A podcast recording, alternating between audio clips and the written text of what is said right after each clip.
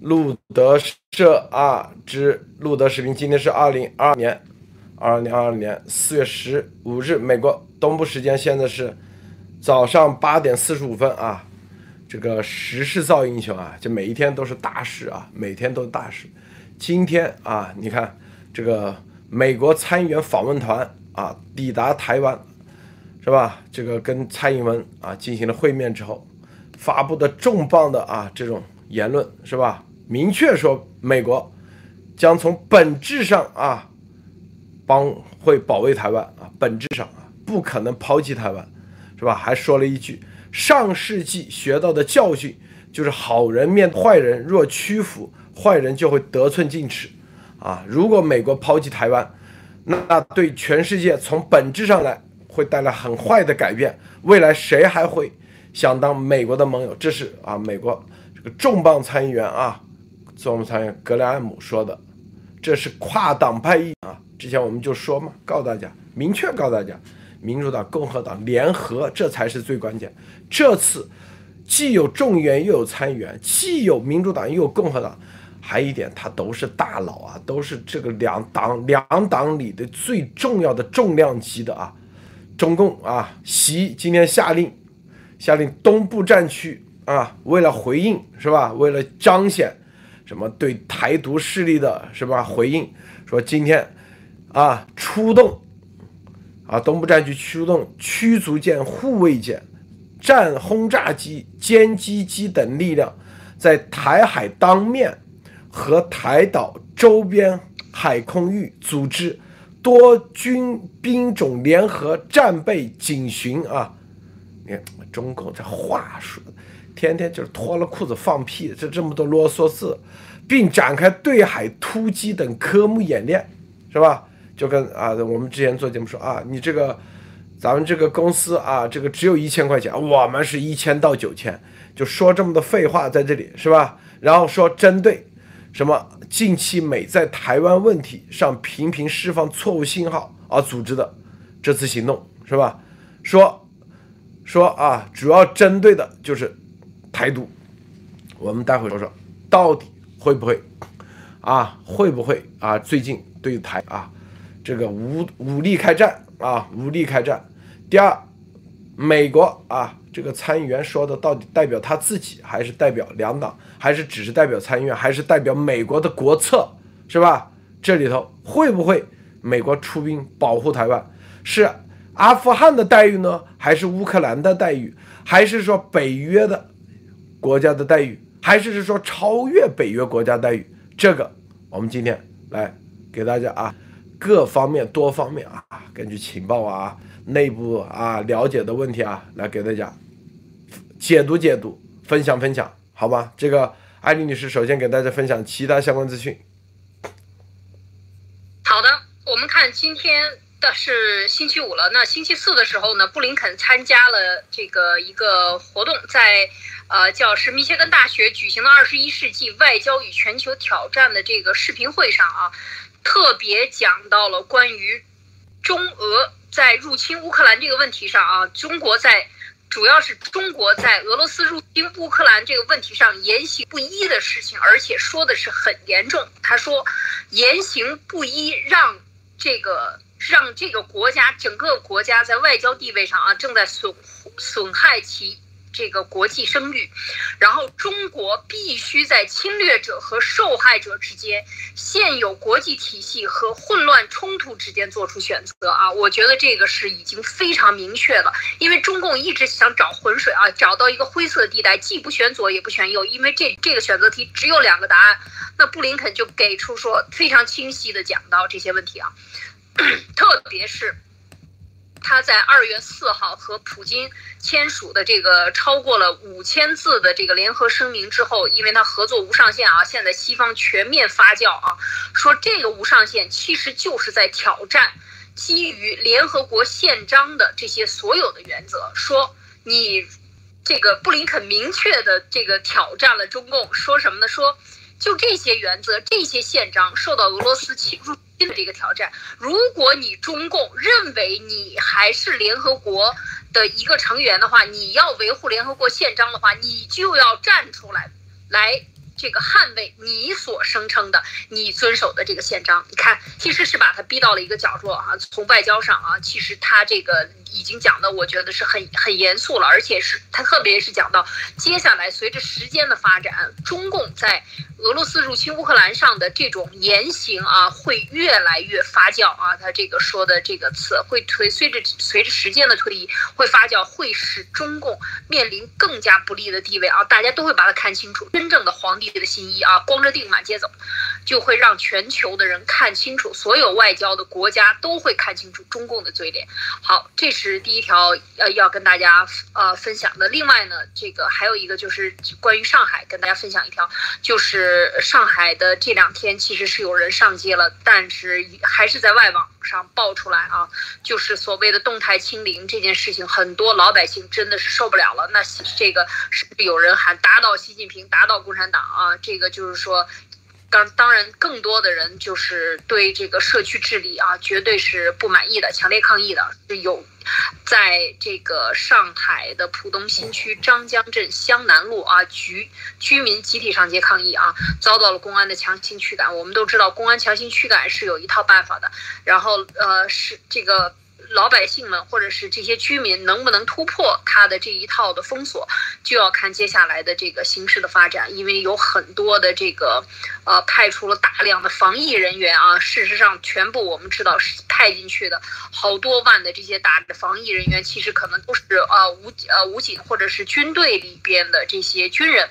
那么穿着穿着防疫的这些服装来进行来维稳啊，我们看到是这样的一个倾向，所以接下来上海的事情真的是没完啊。当然，最后再分享一条，就是关于习近平啊，在南昌，在这个，嗯呃海南呢就不走了，今天又视察查了文昌航天场的时候，又又是进行了这个问候，所谓的问问，就是关于中共的这个要发展什么两弹一星啊，特别是这个最近的呃航天站啊，因为这个中共在海外呃在在外太空的这个航天站要回收，可能这两天要回来。那么这有一系列的事情，那么就涉及到呃火箭的发射等等。当然，它需要它精心的发射，千万不要掉下去啊！不要像去年前年的时候，进一发射就掉，就往海里掉这样的丢人的事情。因为现在真的是到了关键时刻，所以我看在海南这个。能不能把导弹发上天，精准的打到对方啊？我们要知道这两天，呃，这个乌克兰的导弹已经是把，昨天晚上也讲到了，就专门分析了把这个俄罗斯的这个莫斯科号居然击沉了，居然。所以我们看到这些都是让习以后可能要打翻身仗，或者真的是要发一个导弹，是巨大的压力的啊！所以他真是不放心呐啊！好，路德，这个。你看啊，这个这次啊，美国参议院啊，这个外交关系委员会主席梅南德兹啊，率团六人啊，这个都包括哪些参议员啊？有格林汉姆、波尔啊、波特曼、塞斯，还有众议员杰克森啊。这里面，其中啊，格林汉姆也是共和党的大佬啊，二零一六年当时也角逐共和党总统候选人提名。啊，这都是啊，共和党里头，这个都是主席级别的人物啊。就是只要共和党如果成为大多数党的话，你像格林汉姆，他就波尔一定是某个委员会的主席啊。民主党成为这个啊，梅尔南德梅梅南德兹，他就成为主席，就是轮着做的啊。就是参议院里面的大佬级参议员很关键啊。你看这一次，看到没有？这次这个中期选举啊，我们先说说这中期选举啊，很多竞选都是要 endorsement 背书啊，都是希望啊，比如说你竞选参议员、竞选州长啊，能有川普背书，或者能有蓬佩奥背书，或者是能有谁谁谁背书，哎，这就你基本上啊，在党内那你就牛牛了啊。这个背书，你只要背书，这就叫这个人就是重。重量级的啊，你只要背出了，说白了，你就是是一个阵营的。你的所有的言行，说白了啊，虽然你有些方面你代表你自己选区，有些票会有些不一样，但是大多数啊，特别是这样这种重磅的啊，这种重磅的外交行动，那都是一个国策啊。这格林汉姆怎么说的啊？你看，昨天当着蔡英文面说，对美国来说啊，这是格雷汉姆说的，台湾就是盟友，美国若放弃台湾，等于向全世界宣告，想被枪杆子统治，而不是民主法治。然后还说啊，我们从上世纪学到的教训是，好人面对坏人若屈服，坏人就会得寸进尺。美国如果抛弃台湾，会对全世界从本质上带来很坏的改变。未来谁还会想当美国的盟友？是吧？这个大家看啊，这里面传递的这个重要信号，他说台湾就是美国的盟友啊。按照中共的说法，是吧？叫合作无上限，是不是这概念啊？安利，你说是不是合作无上限这概念是吧？但绝对。绝对是有底线，知道不啊？不像中共，是不是啊？他们的无上限就是无底线。所以，你看，还说了，美国拥有强大的军队，不是为了征服他人，而是为了保护盟友。对美国来说，台湾就是盟友。这信号说出去，说白了就是签了约的，已经是法律，是国策，不仅就是。美国，你记住啊，美国的法律、外交关系超过五十年，一旦不变，它就成为了国策，就相当于美国和英国，为啥？是吧？它不仅以就是五十年，那叫国策；五十年这样一百年的合作，那就不仅仅是国策了，啊，不仅仅是盟友，就是你是有几个阶段，第一，签约阶段，是不是啊？咱俩。签约就跟那个找代理人啊，你说我绝对给你做独家总代，别人不会给你做的，是吧？先签约，了解一下，那叫签约一次性量，比如说一年一签，还是五年一签，还是十年一签，五十年你都合作的好，都一点问题都没有，那就是是吧？那就是是吧？盟友啊，那就正儿八经就这就十年以上签约，那就五十年到五十年，那就叫盟友。超越盟友，那基本上就是啊，至少是吧？那就准国策了。再过个一百年，那不仅仅是国策，那就是不仅仅是战略合合作伙伴，说白了就是利益共同体了。说白了，一致行动人了。就像你这个这公司叫一致行动人，你看英法永远是一致行动人，打个招呼，我的法律在你你的国家管用，我这里行动那百分之百绝对不会问。为啥要干啊？这个先把这个投入了再说，然后回头再算账，啊！但是当时二战的时候，美国支援苏联，美国出台的一个法律，当时罗斯福叫做租借法案，啊，租借租借法案就是啥？就是所有给苏联的武器装备以及所有的供应，先记在账上，不要给钱，先不用支付钱，是吧？这就是盟友的关系。所以一旦啊美国。和你到这个关系的时候，说白了，所有的啊，就美国美国人给你出钱，给你保护，给你甚至啊出兵，出兵就是美国的生命，是吧？美国士兵的生，这就这概念。所以美国，你像阿富汗，很多人说啊，为啥不去保阿富汗？二十年一看不行，是不是？这个加加尼啊，都给给中共给腐败了，腐败的都不愿意跟美国签约了，这种不谈了啊。给多少钱，他都不会再跟你谈了，明白吧？台湾已经五十年一审核，大家看没有？这就是中共三十年啊，就五十年，本来往下继续可能就是进入到中国中共国啊，中共政府和美国的五十年的啊，未来可能就是国策到那个地步的时候，中共自己是吧？把协议撕毁啊，英中英联合声明协议撕毁，所有的 WTO 撕毁。放病毒，彻底跟你老板说白了。接下来就这概念啊，我先说到这啊。这个艾丽女士你怎么看？是我看现在在四月十号啊，正好是美美台的关系法啊，这个重要周年啊，五十年这个纪念日，所以就是四十年，四十年，四十年应该是。嗯，四十年纪念日，那么这么一个重要的这个时刻，这个佩洛西来，然后佩洛西来不了，格雷汉姆这个共和党的大佬啊，呃，这几位都是大佬，就是这个有有三位参议员应该是，呃，有几位参议员带着这个过来带队，呃，这一次的这个访问，我觉得还是非常的鲜明。你看中共引起的这种绝对的不适啊，因为。毕竟，他参议员和也好，众议员也好，这个议院里边的立法机构的，它代表的意义绝对是不一样。它不仅仅代表党派，更代表的是这样呃呃立法国会议员的身份。另外，他这个与台湾关系法在保保保护台湾关系法的这个事情上，你看这两上个礼拜。这个最近一直在推动的这个法律，就是把台湾做到和北约一样高的这个地位，马上就要推推出这些一条一条的法律，加强与台湾关系法，避免与台湾关系法，把台湾对台的这个军售的时间，从过去的这个六十天也好，九十天也好，缩短到十五天，这都是刚刚通过的，这一切都是为。为给台湾输送武器开了一路的绿灯，所以你看美国做事情的这种严谨，而且当他通过了，马上到了，因为美台之间可不是五十年、四十年啊，美台关系法是四十年，是因为当时是签了八八一七协议，就是说对中共，他既他就是是吧？我认为我听说。这个共啊，对，联合国又又加入等等这一系列动作以后，所以要加强对台的关系和对台保护，所有的这一切，我觉得就是说，这个都是美国要纪念这一这一个这个法条的出出这些出台，所以我觉得现在的就是美国在推进的是更加加强与台湾关系化，甚至把台湾重新回到二战以前。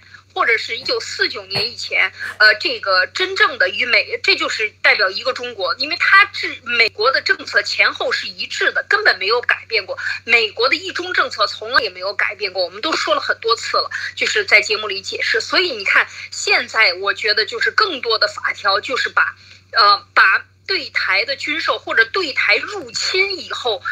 敢对台入侵以后，美国应该做出的反应速度和反应的级别，以及对台湾保护的级别，这都已经分项中的分项中的分项，到了都是每一个具体的点的触发点来进行立法。所以我觉得现在对台湾就是绝不仅仅单单是武装到牙齿，简直是。这个几公里以外，把台湾用一个保护罩来保护起来的这种做法，所以这个让人觉得非常的这个呃不一般啊，非常让人兴奋。另外，刚才贝汉姆说的这些话，我觉得就是特别符合我。我记得最开始说到台湾问题的时候，路德就讲到讲过这个问题：如果美国对台湾不保护，那么。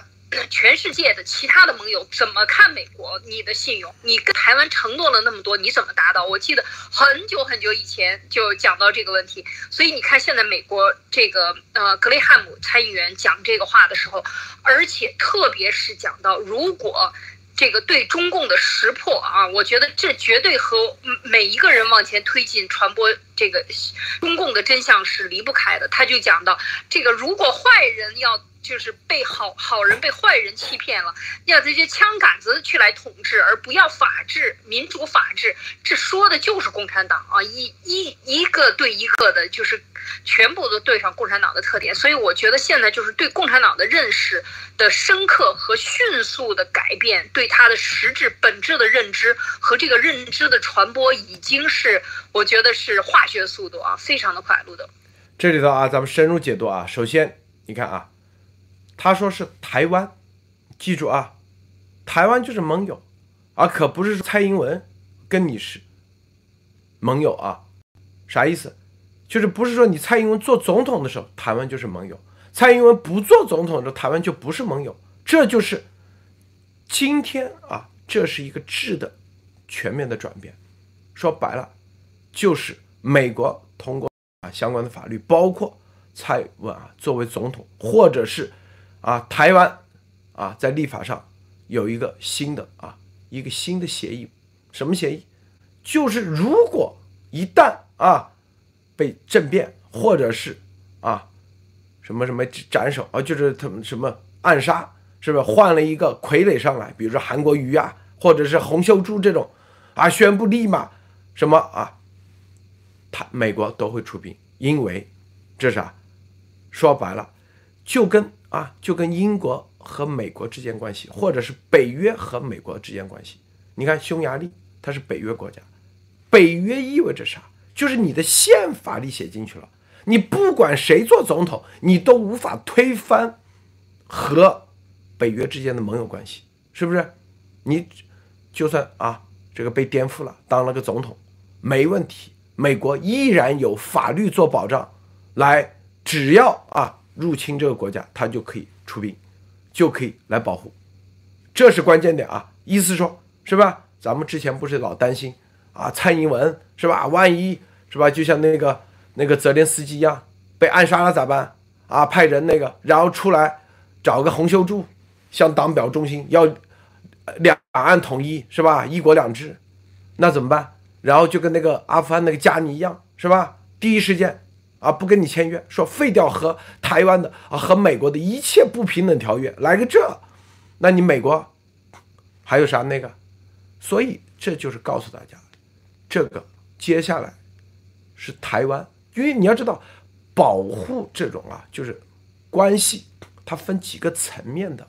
第一，是不是总统层面，是行政命令层面；第二，是吧，是法律层面，比如说立法机构层面；第三，是宪法层面，是不是？这几个层面，你的级别力度是不一样的啊。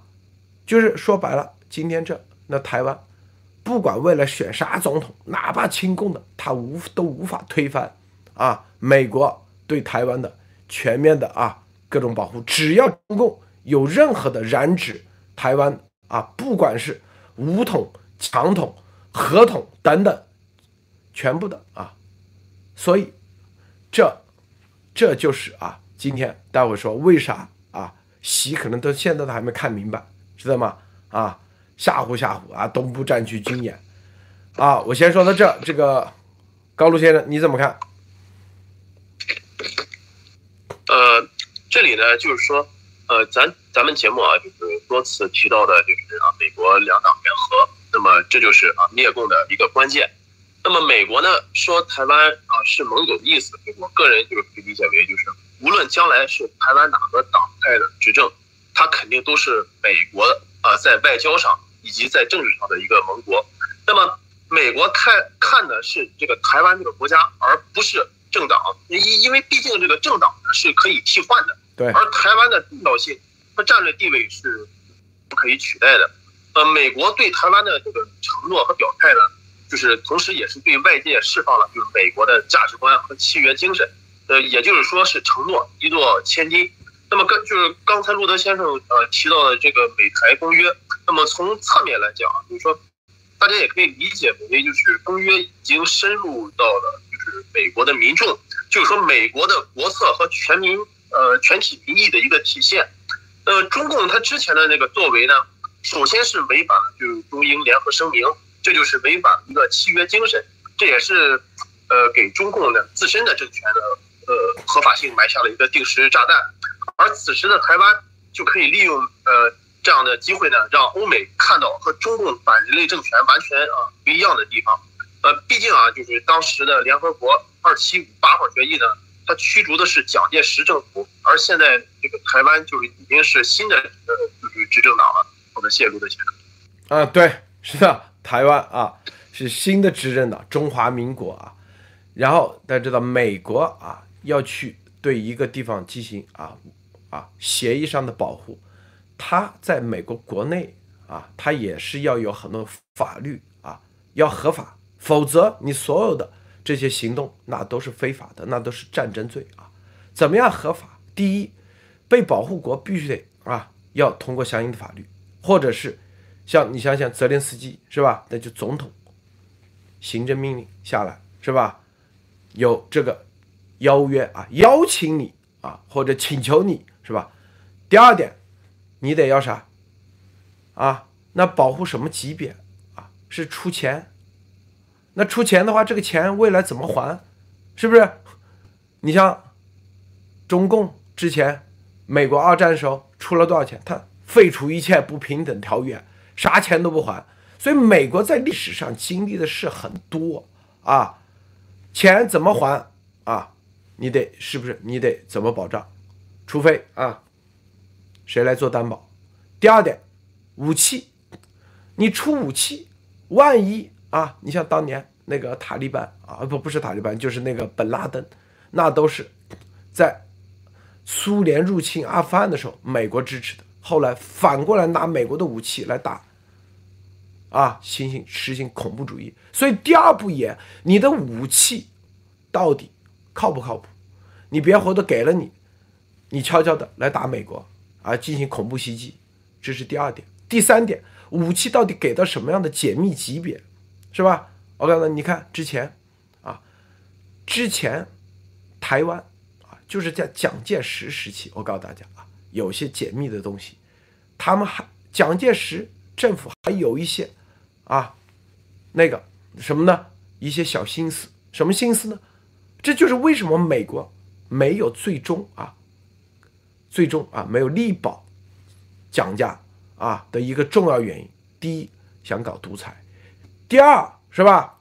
悄悄的啊，说白了跟毛在这里还在想暗中款曲，说白了，甚至还暗幻想着毛啊给他来个把他请回去，两边啊做半壁江山。在这个基础上，我跟你说，中共所有的很多技术，就是很多的军事技术，它是三个通道啊。严格意义上就是三个三个途径。第一，第一什么途径？前苏联啊，后来前苏联闹掰以后没了。第二，以色列是吧？以色列通过欧洲啊绕。第三就是，台湾，因为台湾里头很多中共的间谍，以及还有，所以我给你一个新式的东西，万一你这把这个技术立立马就弄到中国大陆去了，所以。对你这里，他们也担心，因为他觉得你毕竟是中国人，是吧？说中文，所以你就看到没有？所以对台湾的武器，它并不是像到北约的啊，北约那个级别，或者是英英法，是不是？你像日本现在加入英美英澳最高级别的、最顶级的这种，关键是技术啊，技术的解密，是不是？当时。你知道美国除了租借法案之外，还有一个就是技术转让法案，类似于就是只要是啊盟国，比如说对前苏联，技术可以给他们转让，这是关键点啊。这个技术转让说白了，技术公开，技术转让不收你专利费，然后甚至还主动给你提供，让苏联才有这个能力啊研发出、生产出。啊，材料科技啊，所有的这种技术，生产出当时的什么 T 三四啊，多少什么这这么牛的坦克，还包括火箭弹、火箭炮啊，这些所有东西，否则没有美国的技术转让，我告诉你，苏联不可能有这个实力去跟德国对抗，一样的概念。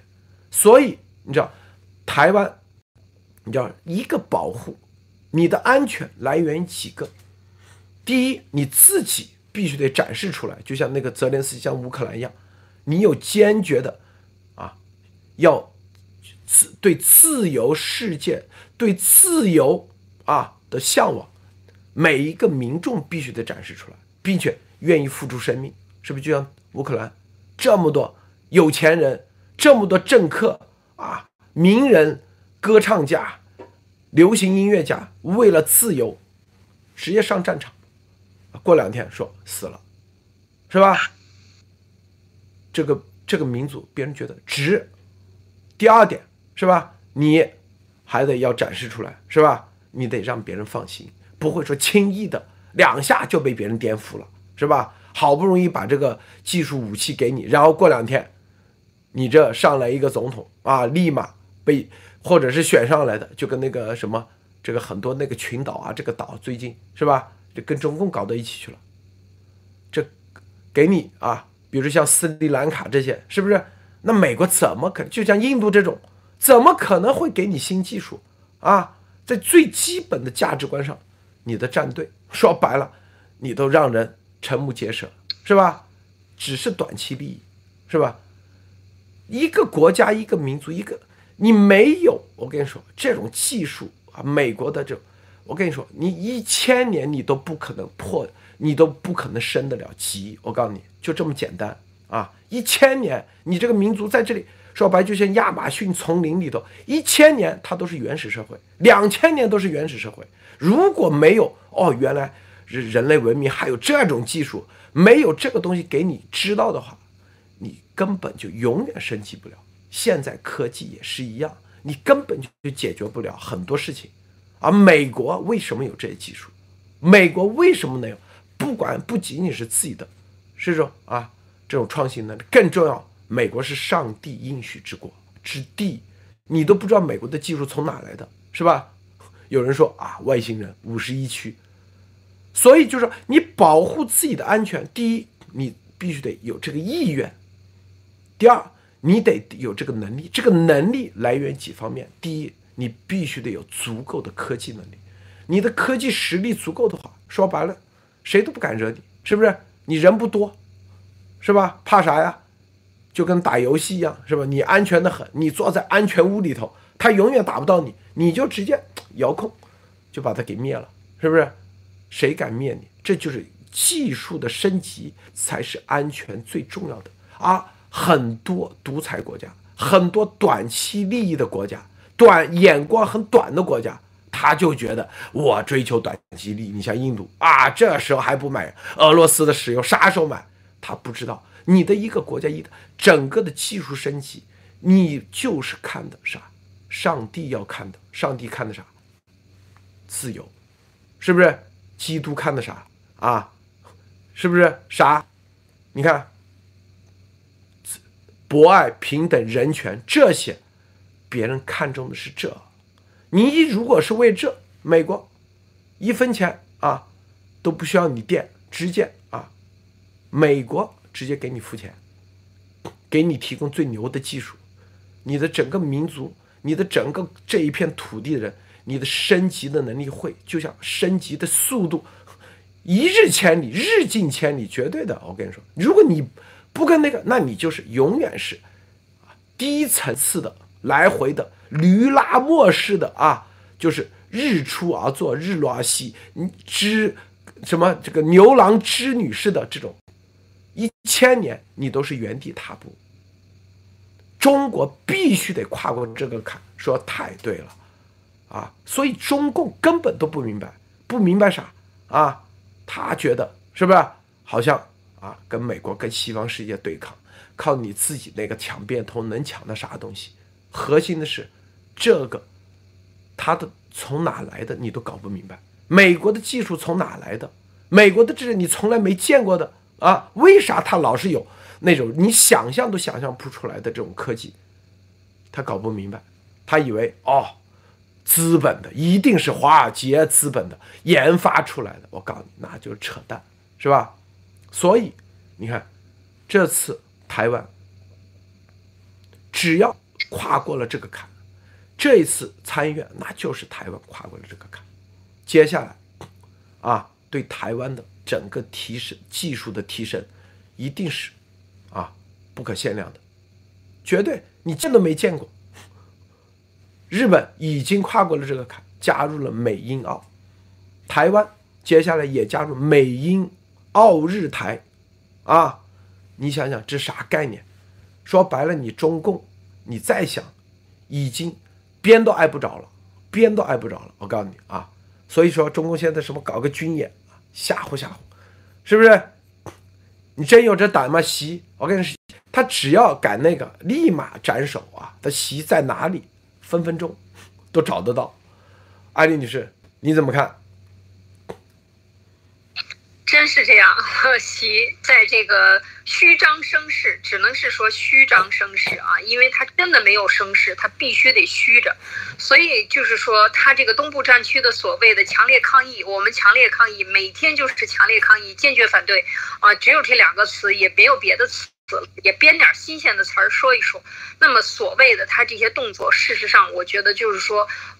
刚才讲到路德讲到一个很关键的点，就是说现在美国对台如果立法保护的话，我相信民进党不管哪个党上台啊，民进党像蔡英文他们一定是把，呃可能出现的像路德之前爆出来的这些这个内部策反啊，然后 停电、地震等等啊各种各样的这种网络攻击形成的，然后像出现一个红救助，或者出现又一个别的啊，这个几个人来代替的这种人，这作为一种颠覆政权的手段来做了预案，做了这个呃，做了。备案应该讲啊，那么这些所有应急应对这些的方法，我觉得都是在准备中。所以就是不管你怎么做，如果最终都是要保护台湾，一切的手段都作为对台湾的颠覆的话，其实习已经就败落了。他不管用什么招，用所谓的假民主的招、假选民的招、假的这些什么这个要向中共这个做一国两制的这些做法，可能都已经。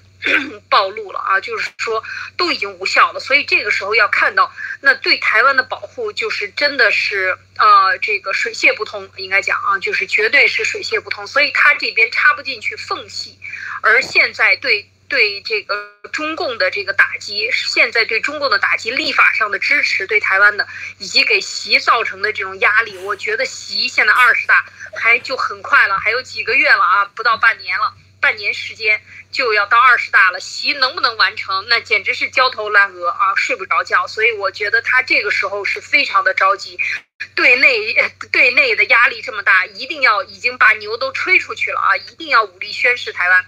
要要去征服台湾，不管用什么手段，那现在所有的手段都已经被曝光的情况下，一切的手段他敢动用，都要对他进行斩首。那你想一想，这脑袋向上人头真的是不保，就这种感觉啊，路德。这个阿姨你知道吧？这个当时二战啊，英国已经破解了德国的恩格玛密码，但是英国当时啊做了一个非常啊难做的决定。这个决定就是为了不会不让德国知道英国破解了啊，有这个技术，在大西洋上很多商船眼睁睁看着啊，就知道他们要去捕获这些商船，为了不能让别人知道一些小的商商船，就让德国的这些潜艇去把它炸沉啊，就说白了偷袭，让他们偷袭成功，让他们以为。英国没有破解，没能力破解，而这个破解最终是在关键时刻起重要作用。一个就是库尔斯克会战，彻底啊把希特勒丧失，就就说白了迷茫了，打的是打成神经质了。希特勒，对，还有空袭，哇，空袭当时伦敦这个城市也是一样，明明知道他们要来空袭了，就是不知道。后来被揭露的，现在这个猪头他，哎呀，吹牛逼的，美国路德山绝对吹牛的，是不是啊？这些我告诉你啊，你像这个莫斯科号，啊，你真以为是两颗巡航导弹给它打掉吗？那巡航导弹吨量大，能装几吨炸药？你想想啊，为啥能打掉？导弹是假，真的。美国，你就不知道它有某种啊，你都不知道的一种武器，直接让你是不是沉了，是吧？让你之前美国不是有一种啊，这个让伊朗的核反应堆啊都直接离心机都直接黑客咵自己自己爆炸吗？所有的一切，记住都是电力啊，是吧？然后还有一点，大家知道啊。就是前苏联设计的莫斯科这么牛，再烂它也不至于，是吧？自己的炸药炸了就可以把这个船给沉了。你要这是最基本的逻辑，你要知道一点。他们说好啊，自己的炸药库什么炸？我跟你说，你知道所有的啊，现在所有的舰艇都是模块化设计啊，一旦。什么意思？就是它的底下的所有都是模块，一个仓一个仓，一旦这个仓进水，立马关注，别的仓进不了水，是不是？然后它整个一点事都没有啊，它就是根据它这个面积啊来算出是分出，比如说它的面积啊，它这个吨位很大，它可能是二十个仓，任何一个就像柱子一样，就像咱们这个房子的柱子，是不是水密仓？对。你一个柱子倒，你这个房子会不会倒嘛？它有一千个柱子，啊，一千个柱子倒一个柱子，这房子会倒吗？那不可能的。最基本的逻辑是不是啊？那为啥会倒？那所有的柱子至少倒了一半，或者是这个船啊，就跟那为什么飞机飞着飞着它有感应器在感应你的高度，感应你的风速啊，水也是一样啊，这个船有感应器，感应到底是下沉还是上浮，所有的哎，反正你就沉了，反正就这么简，就这么简单，是吧？它的设计。就是，因为它是巡航导弹，它并不是水面的啊，水底的水雷，巡航导弹都没有打到底下，底下的秘密舱，说白了，打的还是上面，是不是？你上面就跟你一栋楼一样，起个火，它不至于楼倒，是不是这概念吗？大家想想啊，除了那个啊，那世贸中心，世贸中心是设计上，因为全钢材结构啊。温度最终啊融掉，但是如果是你钢筋混凝土，你看你三十层的楼啊，十五层的时候发生个啊瓦斯爆炸，或者是里头液化气爆炸，这个楼会塌吗？它不可能塌嘛，是不是？为什么一定要打水水底头水底啊，并且是有很多颗一起上才可以把它干掉啊？一般啊，至少水雷十几颗啊，十几就是打不同的水密舱，然后打完打完打完，然后最后压力不够，就是是，比如说二十个柱子，你打了它至少十颗，十颗柱子十一颗的时候，它一定倒，因为撑不住了。他现在打的是水面，是吧？水面都打不到柱子，所以。俄罗斯可能到现在都不知道咱莫斯科咋沉的，是吧？啊，咋沉的？那其实就是展示一点点这种能力。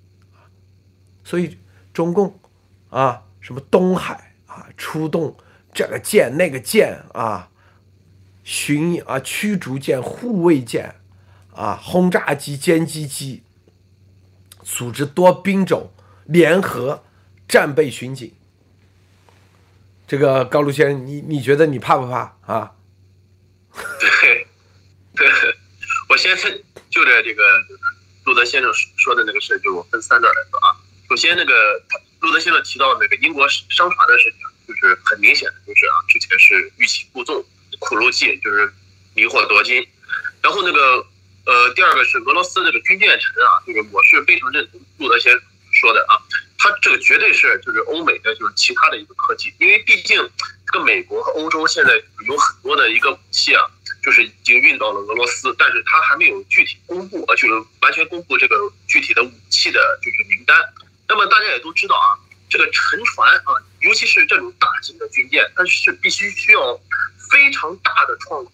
这非常大的创口呢，也就是说，这个导弹攻击的时候，它需要非常大的就是火药量以及战斗部才能造成啊。这么大的一个创伤，但是大家也都通过新闻看到了，这个军舰它并没有造成这么大的一个创伤面积，而且呢，它这个军舰它是有一个吃水线啊，我我可能说的不太专业啊，因为同时呢，它这个底舱的时候，就陆德先生说的，它如果单舱进水的话，它确实是可以封闭的啊，就就是它有有点类似于这种中朝的那种网格化的，就是说，比方说你这个五五点六点然后进水了，它就可以把五点六点进，其他的还是可以浮的。而这次，他这个沉船，他这个下去了，呃，就是莫名其妙下去，绝对是不简单，绝对就是啊，路德先生说的，就是美国就是只是露了这么一小手，让俄罗斯呃也是摸不着头脑，因为俄罗斯开始犯嘀咕，就是说俄罗斯和中共啊有，呃，就是还没有亮出武器，美国也是啊，绝对嗯有那种没有亮出的武器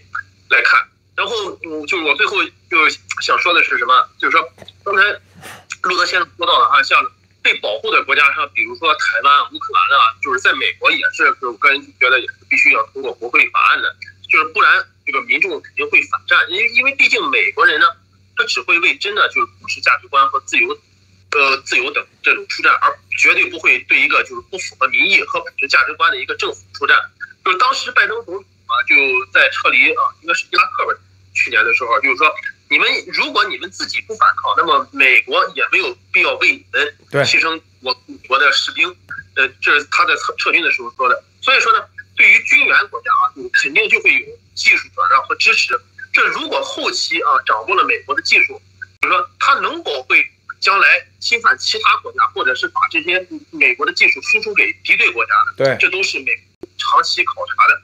那么大家，我希望大家回想一下，就是说美国到现在还是有特种部队在台湾的，还是没有撤离，这都是传授了美美军的一个作战技术。如果台湾不是美国的盟友，那么这些军队作战的训练大纲。传到啊敌对国家，像比如中共啊，比如俄罗斯，那么会是什么后果？但是美国现在还是在，那就说明，呃，台湾已经通过了考验。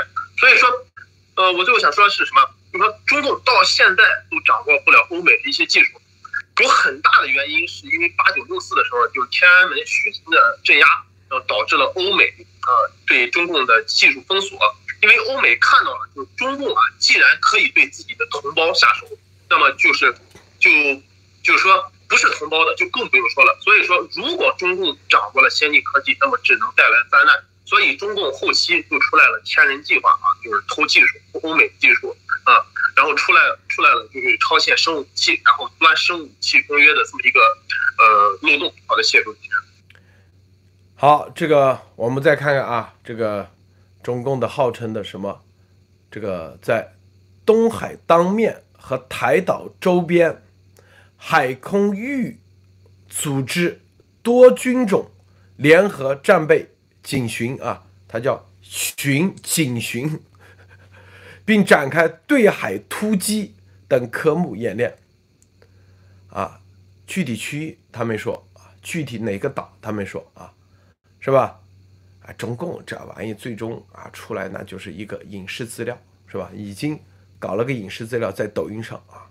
雄赳赳气昂昂那种感觉是吧？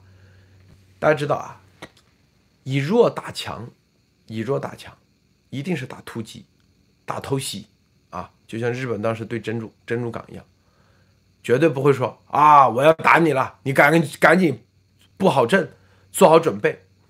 中共历史上啊，打美国在朝鲜战争，冰刀连就突然间啊，美军都不知道咋回事，正在睡觉呢。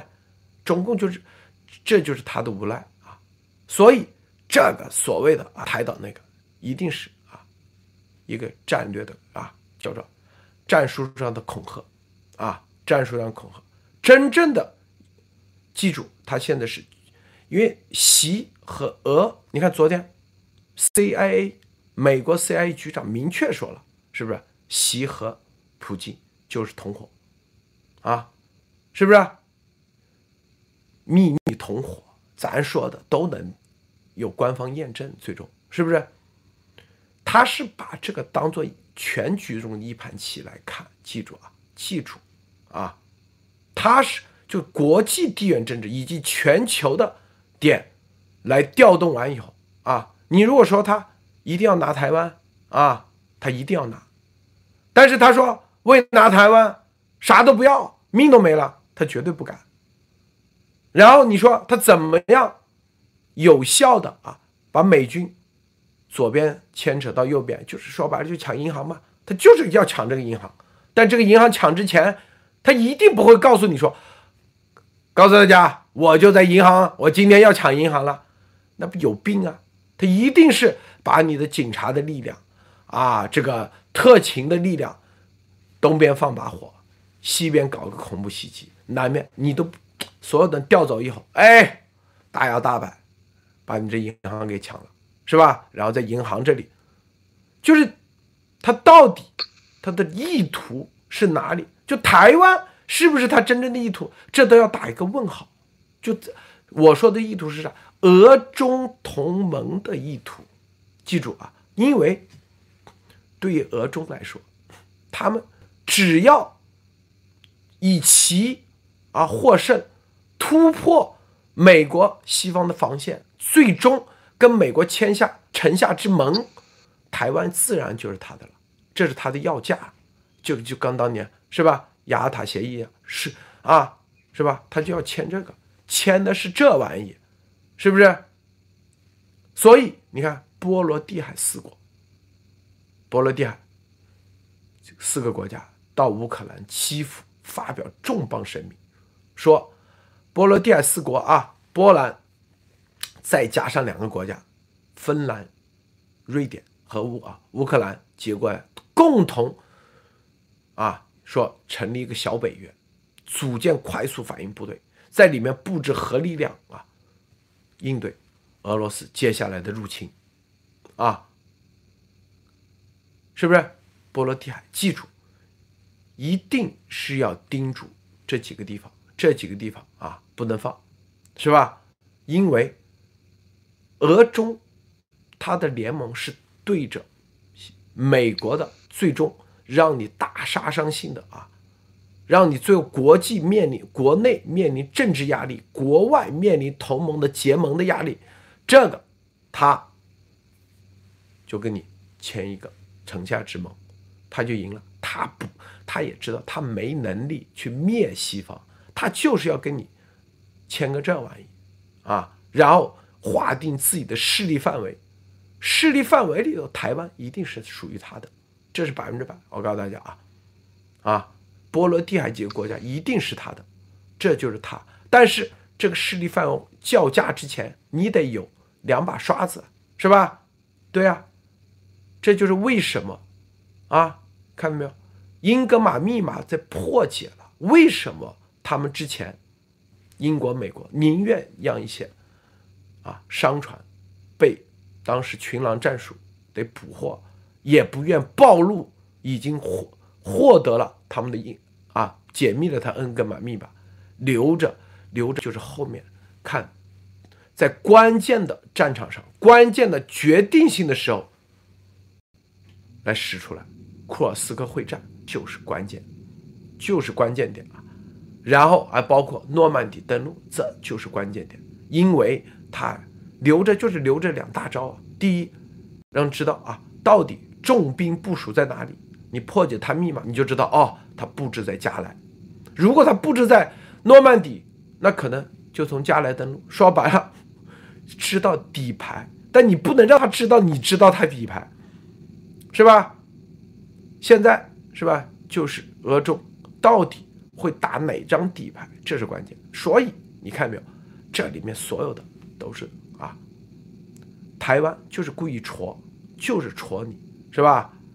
习如果立马开干，那就是啊，说白了就跟那个珍珠港袭击一样。这因为参议员都已经说了，是吧？台湾力保，你在这种情况你还那个，那中共就是自寻死路啊。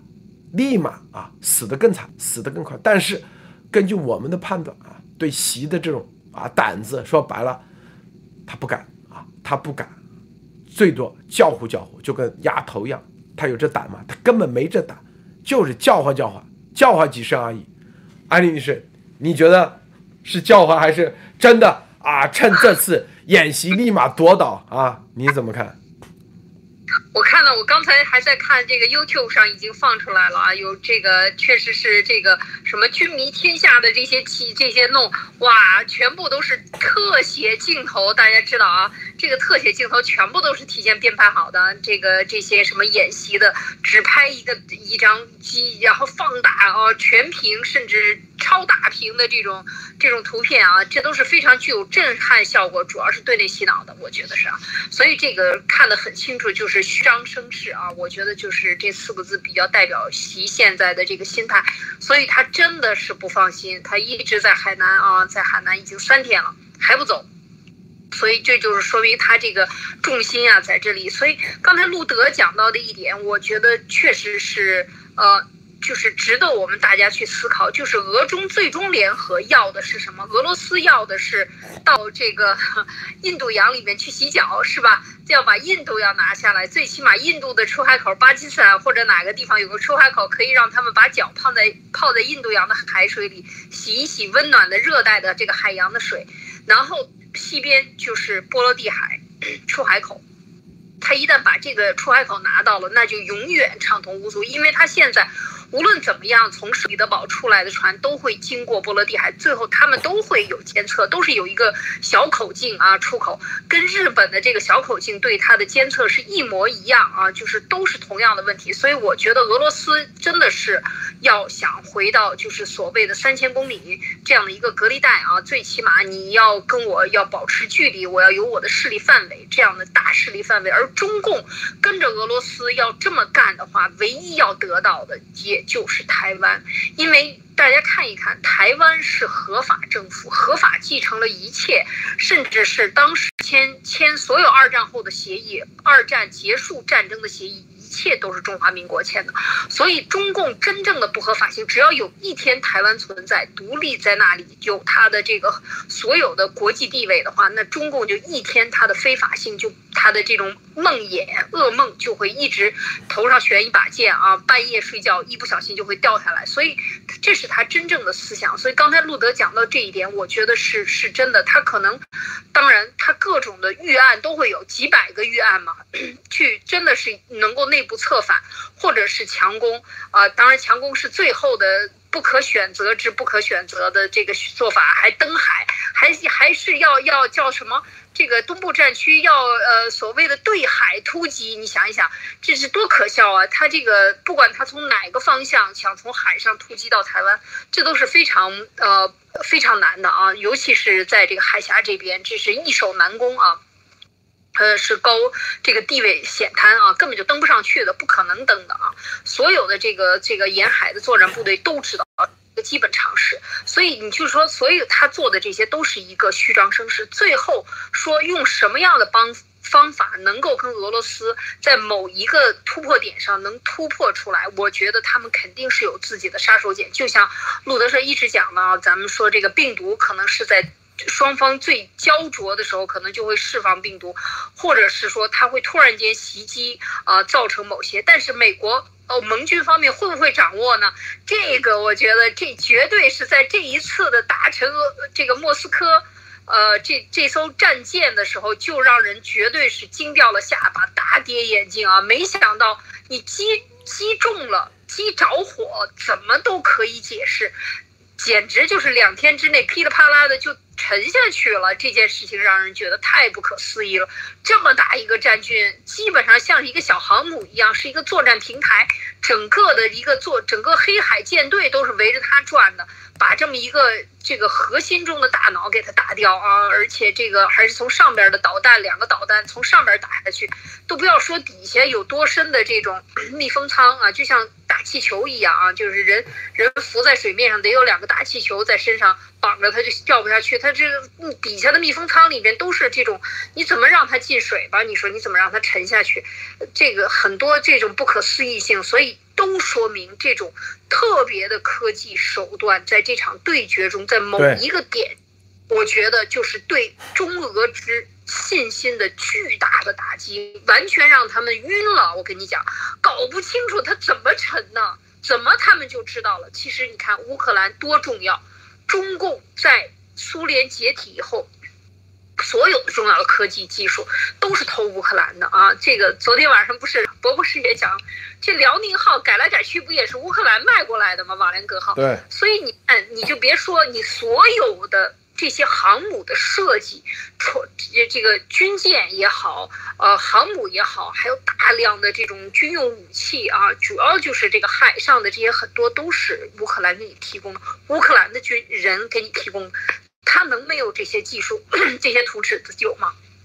他只要和北约一分享，我觉得这个就就都可以说得通了。所以这个时候，就是我觉得这个就是打掉中共的信心啊！就这一个呃莫斯科舰呃掉下去啊，我觉得对他们的这个信心的打击是非常大的。所以呃，就是到底海底下还有多少能量啊？因为。这这两天，昨天嘛，已经呃，俄罗斯不是在日本海发射了这个潜水艇发射了导弹嘛，所以还是要宣示一下，否则的话，真一个炮不冒啊！这个普京还是很很听话的啊，说你说我一个炮都不冒，我就给你冒一个炮，是吧？但是这个冒泡到底他有多大的决心？所以我觉得现在是一个巨大的问号，他们真的是要再冲破这道防线，会做出什么动作？我觉得盟军方面应该在信息上绝对是这个降维打击啊，绝对是掌握了。但是就等他出手，但是他一出手，这个东西应该是还没有发射呢，就已经会又被这个制止住了啊，又被这个呃拦截，或者是信息站又被呃给他扭曲了，或者直接把他的信号。传递的信息直接给他篡改掉啊，让他发送错错错误的信息，都是有可能的。所以我觉得在这一场对决中，有一点感觉就是看着你跳舞啊，我们在边上这个双手叉着叉在胸前，看着你来表演的这种感觉啊。所以我觉得刚才路德讲到的就是说，中共啊到底是要通过什么样的办法来能够达到？拿下台湾的这样的一个目的，就是习现在考虑的，那他还有多少个子弹，还有多少杀手锏在兜里？这个真的是一个问号啊，路德。这个习和啊，普京啊，一个区域啊，这个普京呢，是吧？戳戳戳啊，立马开干啊！开完干以后一看啊，进的掉到坑里，是吧？掉到坑里以后啊，然后自己的面子问题，始终啊不承认自己掉到坑里啊，还继续硬撑，是不是？习呢是吧？戳戳戳啊！戳完以后，阴坏啊，他就他不他他不像不会像普京这样啊，直接那个啊，他阴坏，他来阴的是吧？一点一点是吧？这种一点一点阴干啊。但是啊，说白了这一次啊，他一定就是啊，最终啊，然后是吧？就是表演表演啊，科目演练是吧？展示一下所有的实力，对内忽悠一下啊，忽悠一下，你像是不是？不是咱不干他啊，不是咱不敢，看到没有？是不是？旁边有个人，又立马说：“这个，这个皇上千万不要啊！” 千万是不是？艾丽女士一定有个太监旁边拉着她的袖口、裤脚说：“千万不要冲动，我知道您是吧？为了江山社稷，您这一定要忍一忍，是不是？这边都要拿着刀，你看，你看我敢不敢？你看我敢不敢？”艾丽女士一定是西装着站，旁边立马拽啊拽袖子，是吧？拽袖子，是不是啊？然后说好，这一次就看在谁谁谁。那个太监叫啥啊？面子上，咱放过他一马啊！下次他再敢这个，你看我收不收拾他？这绝对的。然后底下说，哇，过去都这样，皇帝要登基的时候都得要走好几轮呢，啊，铺天，我不行啊。然后边上得有人拉着他，你就行啊，就是你最厉害。对，这个一样。对，然后旁边说，这都流传啊，咱咱圣上那你看够爷们。真的是够义气，是吧？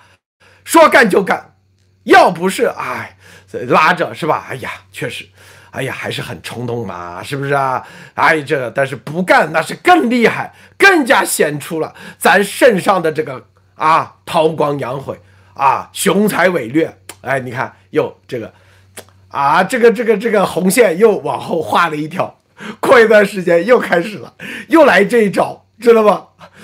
所以现在一样的。啊，谁说我不敢干啊？绝对的，拿着一帮义和团在那里，数啊耍耍杂戏，这这不就美国一看你不就是耍杂戏吗？啊，只不过之前是拿的刀什么刀枪不入，现在也是一样，是吧？过两天一定啊，一定是吧？我们演习成完啊，这个鉴于美方啊，这个在一个中国问题上并没有真正突破，啥啥啥又开始了啊，下一次。美国肯定就是佩洛西再来了，再来一次，再表演一次，他要把党内给压住啊，是不是？否则他咱这个天天吹牛逼，你看啊，说白了是个孬种，所以所谓的他那个都是忽悠人的，咱把他灭了，干了，是吧？所以习啊，这两天就是装装这个装故意装成这样，是吧？高露先生你怎么看啊？呃，这个就是怎么说呢？啊，用咱老百姓的话啊，说这个就打架的时候，越是有打架的，越是有劝架的啊，他他就越来劲。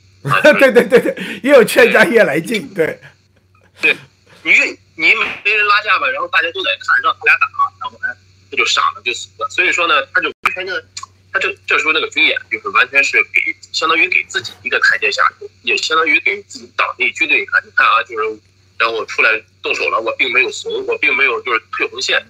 那么就是中共呢，他这个海军的实力啊，就是对付海军弱国啊，还是可以的。你你比方说像是索马里海盗这样，就是弄快艇啊，这样的局势绝对可以的。因为它毕竟它这个吨位和数量在这儿，但是对付这个欧美、日本啊、台湾这这种啊海军技术呢，绝对是痴人说梦。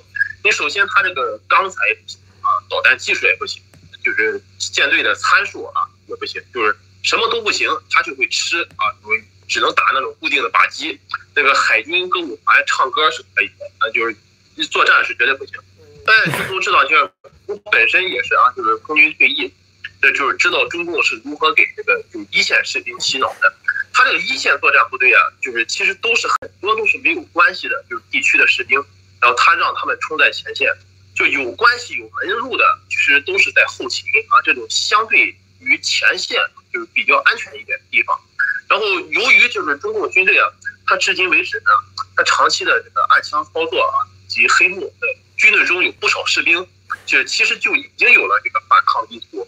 你看，你看一个连队啊，他以五十个人为就为标准吧，他他最少有五到十个人就有那种反抗的精神。为什么？因为平时他的包括这连队里边很多，他看到黑幕他就烦，他有这种烦，所以说他到时候啊，就算就算是真打，他们自己内部啊，就是也会产生就是内乱。因为中共他首先他多年没有打仗了，这个东西他不是什么看电影拍那个抗日神剧。这个时候炮声一响起，是要死人的啊！就是说有些心理素质不过关的啊，到时候一个炮弹过来，到时候你看到战友的这胳膊啊、腿啊摆在摆在你的面前，就很多人绝对会当场吓疯的啊，绝对会当场吓疯的。何况就是咱们节目之前也说过，就是海军和其他兵种不一样，海战是整个舰艇的命。你都在你这个舰长这里，你按照中共往常的这个军队模式，大家想一下，就是谁想给你送死？你到时候你中共就是那时候，如果是开战的时候，我估计他就希望啊，就是这些参战的士兵里边，投诚的能少点就已经不错了。还打仗，他指望什么呀？所以说军军军军队的人就喜欢说，就是啊，中共你给我多少钱呢？我就给你卖命啊，就这就这意思。好，谢谢卢子谦。还有啊，这个。这个喊狠话呀，动不动喊狠话，喊着喊着，回头你这个这两天什么演习的时候，演着演着，咋这个歼击机就掉了，这轰炸机就掉下去了，是不是？喊着喊喊狠话，是不是？这个很习惯了啊，他们的这啊都是啊忽悠，明白不？啊忽悠，丫头呢在旁边一边说啊，据可靠情报，四月底五月初就会对台湾啊开始夺岛登战。又开始，又开始啊！信不信赌一千亿美元？是不是？谁愿意跟他打赌？上次什么九月二十四号是吧？啊，然后再说啊，台湾人赶紧跑，赶紧走，干啥？买洗币，买币，是不是？就开始，就开始忽悠了，骗，知道吧？啊，所以，这个啊，洗一定会那个，但是绝对不是现在，不是这两个月。不是这一段时间啊，还不到洗哪天啊？哪天说白了啊？这个这个脑子啊，跟普京差不多的时候，那估计肯定就就差不多了啊，就差不多了。但现在啊，还不到时候，对习来说还可以再演个一两次，还足够。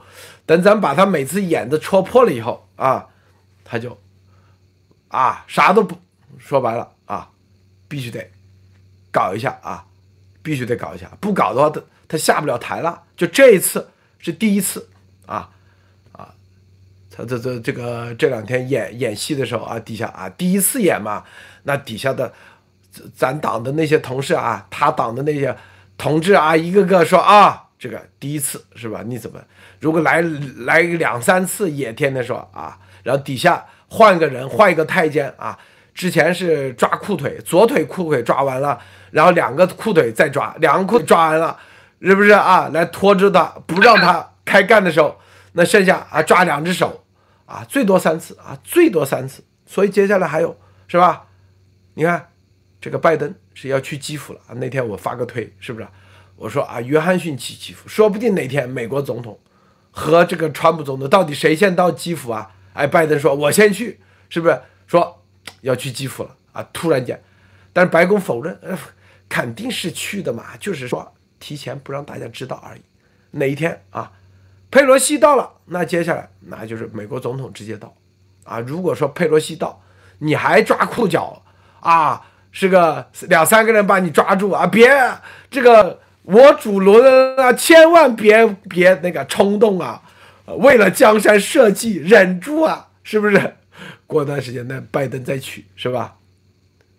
拜登去的时候，你觉得他敢不还还会不会啊？啊，艾丽女士啊，这个抓裤子还管不管用？你觉得啊？还真就是三步走。要这样看来，这个下了，接下来就是佩洛西。佩洛西来的时候，是不是得把裤子都得抓破了呀？就是说死活不得拦住呀，绝对不能让领导这个为了江山社稷，万一一不小心冲到前线前线上，伤了龙体可不行。但是到了拜登，要是去到台湾的话，你说他这个时候抓到第三次，还真是有可能得去弄一弄，要不然的话，他多那个。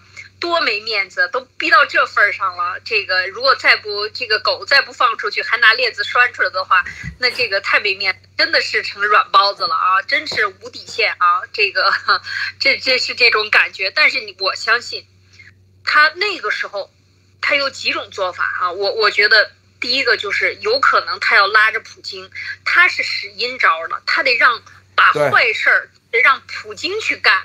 所以，真的到拜登去，如果拜登去了基辅，拜登没那么快去台湾。我觉得，如果佩洛西去了台湾，那拜登可以晚些时候去台湾。对，绝对。所以他这个对下一次还可以再装一次啊，再装一次孙子，然后再假装的要冲出去，然后把衣服都抓烂了，上衣也给他抓两只手、两个腿，裤子都给他抓破了，然后。然后一定要拦住他，因为什么？江山社稷，这么多人命人命关天呐，你可要想好了，对吧？是这样。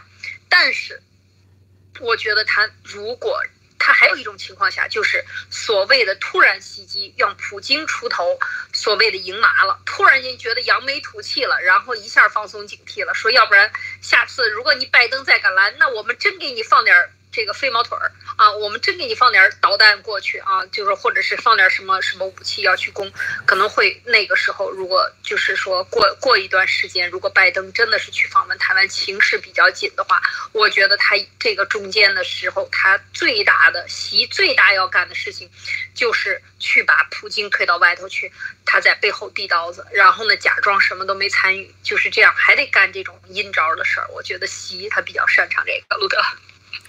这个啊，这个你像二战的时候啊，这个希特勒啊，在斯大林格勒会战失输了以后啊，他如果不打库尔斯克这个大会战的话，他不会输得这么惨。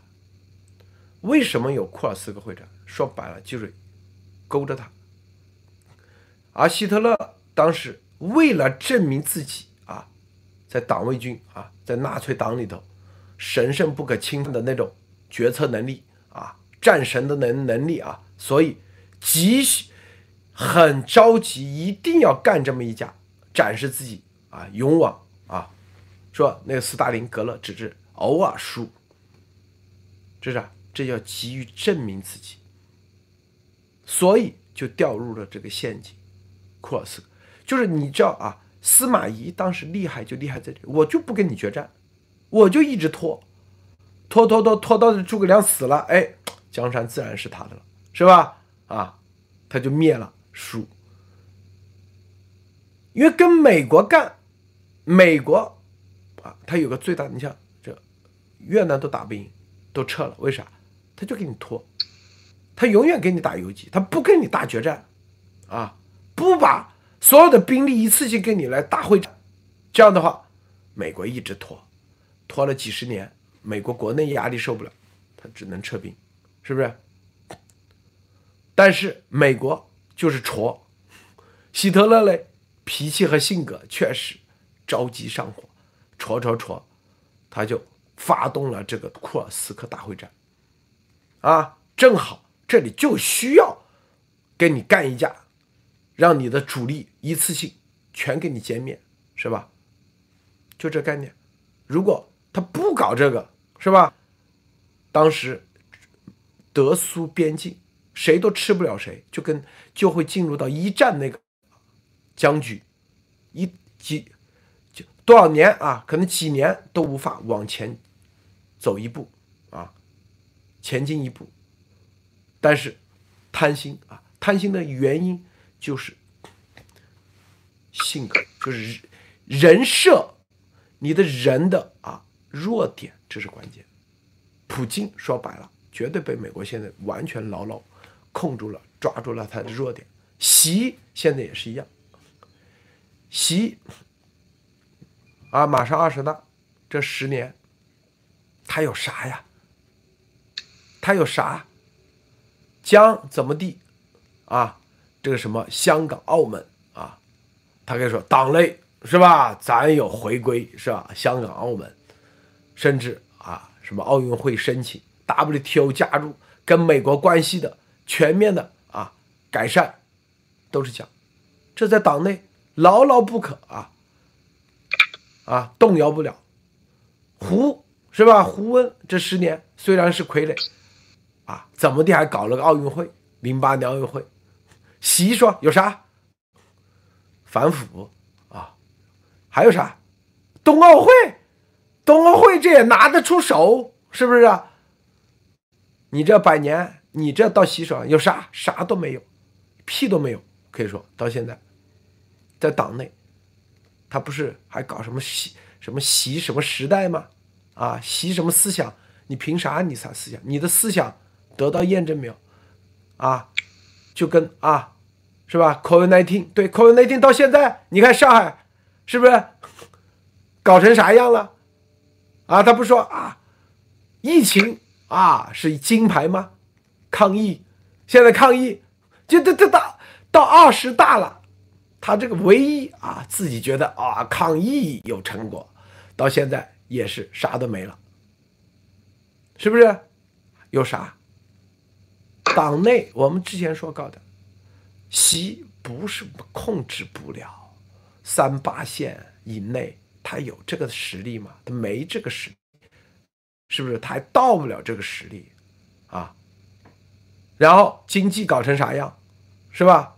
之前啊，天天习大大这个歌唱的，现在也没人唱了，也知道那习就是啊，说白了就是想做啊，就上中下。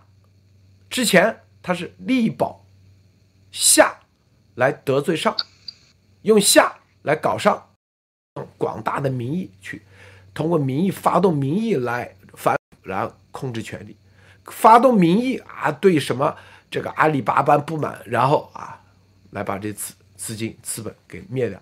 现在下也不满意了，啊，上海封城，然后中也没有了。昨天有一个什么阿里巴巴的什么副总裁、高级副总裁，啊，从上海逃离，写了一个东西在英文世界逃离到美国，住着几十万一平方的房子，饭都没得吃，啃钱，你咬钱，估计都吃不，就是你家里就啊存几个亿现金，啊又是金表，又是钻石。就是没饭吃，眼看着金表、现金、美金、欧元饿死啊，就到这地步，啊，出去都出不了，房子几十万一平方，装修的富丽堂皇，就是没饭吃。看到一个馒头，估计别人说我，我用一套房子跟你来交这个馒头行不行？估计都有人愿意啊。你记不记得我们之前做节目专门说过，艾丽，你记不记得咱们说过？未来一定你住的是极其的豪宅啊啥的，然后你愿意用一栋房子去交你的，去换一个馒头都愿意啊，是吧？因为你立马饿死。对，那个人说找关系，搞了一还出补充一句，还出现了那个啊呃，为了换吃的去出卖这个少女嘛？对，跟现在已经出现了。鲁德一系的最开始，这是上海啊。所以咱们之前前之前说囤粮囤粮啊，那帮有钱的觉得啊，这东西能到我头上是吧？啊，你看我家的现金柜子往那一摆，是不是？你看咱的这个每一个手表都可以换多少钱？咱这关系分分钟就跑了，再怎么地也到不了咱头上。就这，咱们那个时候说应急管理部十二月份的时候，没人意识到应急管理部有这么大权力吧？啊，咱说的是不是验证了？应急管理部他干啥？你再牛的，你在应急管理部，那就他的权力之下，你就是一个蚂蚁。你再有，他就是要把你的钱给搞掉的。所以那帮人啊，所以就上中下全都知道了啊。每一点就是习现到现在，每一步棋都在咱们，他用啥来搞应急管理部？对着啥？是不是？上海是不是？然后要干啥？是吧？然后最后这些啊，什么自认为自己有关系、有钱啊，觉得中国啊，他们都是利益既得者啊。中国这个体制，你看你会玩，你要他们都是这样，你要会玩，你会玩的话，是不是？咱日子过得多舒服啊，是吧？说跑就跑啊，咱有关系啊，甚至说上海都是天下，那上海啊，习再怎么整也搞不到上海去的。上海一个电话咱可以跑掉，那谁谁谁啊，习不可能拿下上海，是吧？不可能对上海进行控制，为啥？因为上海有江家，咱跟江家是啥关系？是不是？现在你看。这个叫做贾对贾扬青是 AI 大神呐，那可是啊，阿里巴巴什么样的人物，走的时候，我天哪，看着他自己都说，比地狱还不如，他自己写的吗？是不是？啊，坐了一个什么小货车，货车通过关系啊，不知道可能花了很多很多钱。在货车的位子上坐在那里，假装是抗议人员，小面包车，然后经过了层层安检，极其惊险的登上了飞机，到达了美国。我天哪啊！坐后座，对，这就是应急管理部。我们是二月份说应急管理部的时候，说消节啊，应急管理部接下来无所不控制，是不是？有几个人意识得到，啊？如果那时候意识到了，是吧？这些人能这么惨吗？是吧？那上海的房子都多少钱一平方？这帮人都是搞金融的，是不是？觉得有江家啊，有曾家照应，是吧？不可能，上海进入文革。你看习就这样，我就让你上海进文革，就让你天天穿着西装。啊，家里大把的钱，最终饭都没得吃，见了一个萝卜，你都可以把你女儿给卖了。我天，这咱之前都说过的，艾丽，你说你说是不是啊？对，没错，我看就是之前全部都讲过，说这个红卫兵带上红袖箍就是这样了。没想到现在是应急管理部带的这个红袖箍啊，而且这个是全国那范围内执法。我看的是这个广西的，呃呃，包括云南的这些封城，全部都是应急管理部直接入主，然后都是大大声都没响一个啊，大屁都不敢一放啊，就全部都拿下了。包括吉林省也是一样，都是这个我看人民网全部都是，呃，吉林省省长做报告啊，就是吉林搞得好，但是在人民网上就是看不到上海人民上海省省省委书记还是市长。出来做报，这个来写，在这个人民网上来对他进行表扬啊，没看到，人民网上基本上不谈上海的事情啊，完全好像像空气一样不存在啊，或者是像真空一样不存在上海这件事情啊，只出了出过一个啊，上海这几句话，上海的风声是怎么样啊？所以你看到现在的这个，真的是像路德当时我们最开始的时候说，这个一旦。用用疫情来统治这个国家的时候，就等于是另一种形式的夺权。现在大家都意识到了，白卫兵是吧？当年是红卫兵，白卫兵听谁指挥呀？那不是听应急管理部指挥吗？等于就是换一种方法，把所有的人缴械了啊！就是说，你都不能够执法了。把的所有的权力都在这个应急管理部，所以现在看看真是可怕，从南到北，从东到西啊，都是这样的一个情况。刚才路德讲到的这个阿里巴巴的这个事情，因为我也看到一些其他的，还有像香港人在这个上海转机突然被封城的，然后出逃的这个经历，要走四十公里啊走到墙，完全是步行，然后经过多道关卡啊，根本你就找不到路，上高速也不行。走土路也不行，走村庄也不行啊，都是要各种的这种和鬼子打交道的感觉啊，就是，而且我看到上海人里边这个有有带有比较幽默的上下这个群里边都说都是半夜出来说鬼子现在睡觉，然后半夜出来来交换食品啊，就是来说这些这个这种这种。苦中作乐啊，让人觉得非常的悲哀啊！就这样的一个大上海，所有的软件，中国人觉得自己最牛的，全世界最厉害的就是中国人，咱们都一分钱都没有了啊，全部都是手手机上进行交易，走遍全中国就是一部手机就全部都可以搞定的时候，事实上是什么一个情况？事实上，所有你认为便捷的东西，都是最后用来这个打击你的，或者是通知你的工具，一点儿隐私都没有。那我真。的是，我觉得在这方面，中国人要是再不行，再看不到这个问题，那真的是不知道要付出多少血的代价啊！所以，这个今天看到上海有人啊出来小区受不了了，这个说要这个警察抓人也好，这个饿坏了一定要抗议这个管理也好，其实这，嗯，谢谢。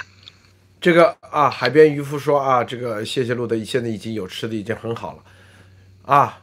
这个说东部战区什么军演啊？大家说不定啊，突然啊，这个战机啊，这个就掉到海里去了啊，也不知道咋就掉到海里去了。回头大家看啊，说不定啊，电脑死机了，是不是？说不定啊，这个这个呃战舰啊，突然就啊，给你啊，怎么都控制不了了，是不是？啊，这两天说不定都会出现啊。还有啊，上海还有一个重要情况啊，就是啥？就是他现在以啊。